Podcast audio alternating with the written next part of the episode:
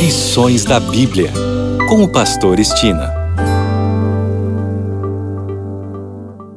Olá, aqui é o Pastor Estina no seu programa Lições da Bíblia.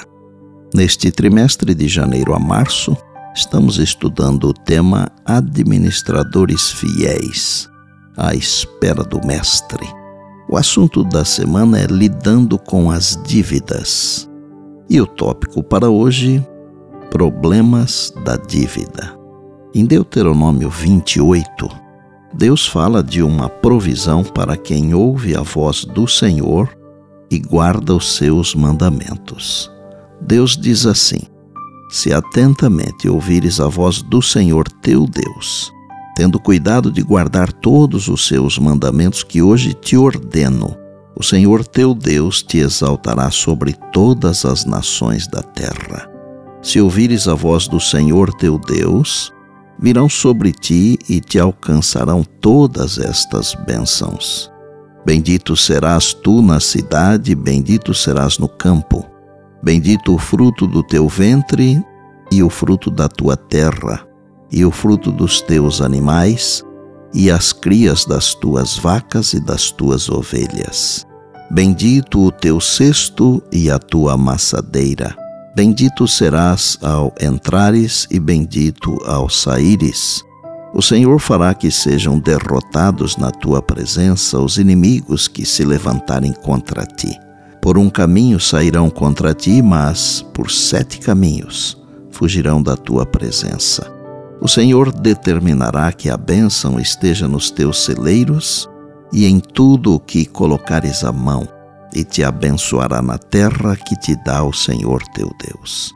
O Senhor te constituirá para si um povo santo, como te tem jurado, quando guardares os mandamentos do Senhor teu Deus e andares nos seus caminhos. E todos os povos da terra verão que és chamado pelo nome do Senhor e terão medo de ti. O Senhor te dará abundância de bens no fruto do teu ventre no fruto dos teus animais e no fruto do teu solo, na terra que o Senhor, sob juramento a teus pais, prometeu dar-te. O Senhor te abrirá o seu bom tesouro, o céu, para dar chuva à tua terra no seu tempo e para abençoar toda a obra das tuas mãos. Emprestarás a muitas gentes, porém não tomarás emprestado está em Provérbios 28, eu li os versos de 1 a 12.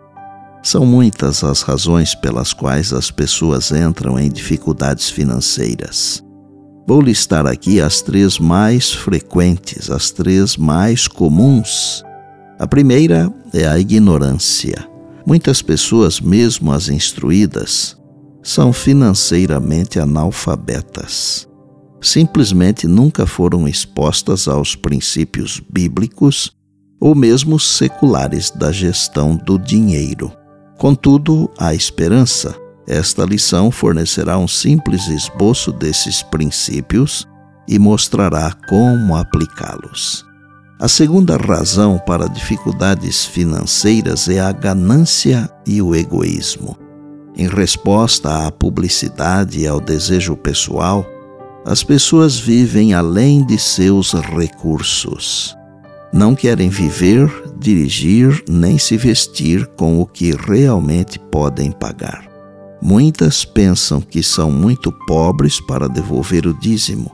Por isso vivem sem a sabedoria e sem as bênçãos prometidas por Deus, conforme Malaquias 3, 10 e 11 e Mateus 6, 33 há esperança para essas pessoas também. Mas isso requer mudança de coração e espírito de contentamento. A terceira razão pela qual as pessoas têm dificuldades financeiras é o infortúnio pessoal. Pode ser que tenham sido acometidas por uma doença grave e tiveram gastos imprevistos com isso, bem como uma limitação da renda familiar podem ter sido abandonadas por um cônjuge gastador, um desastre natural pode ter dizimado suas posses, ou podem ter nascido e sido criadas na pobreza abjeta. A esperança para elas também Embora o caminho seja difícil, os problemas podem ser superados. A mudança pode vir no apoio de amigos cristãos, conselho e assistência de pessoas piedosas, trabalho árduo aliado à boa educação e à bênção e providência de Deus.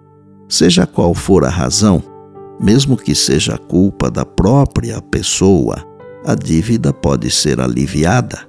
No entanto, os endividados terão de fazer algumas mudanças na vida, nos seus gastos e nas suas prioridades financeiras.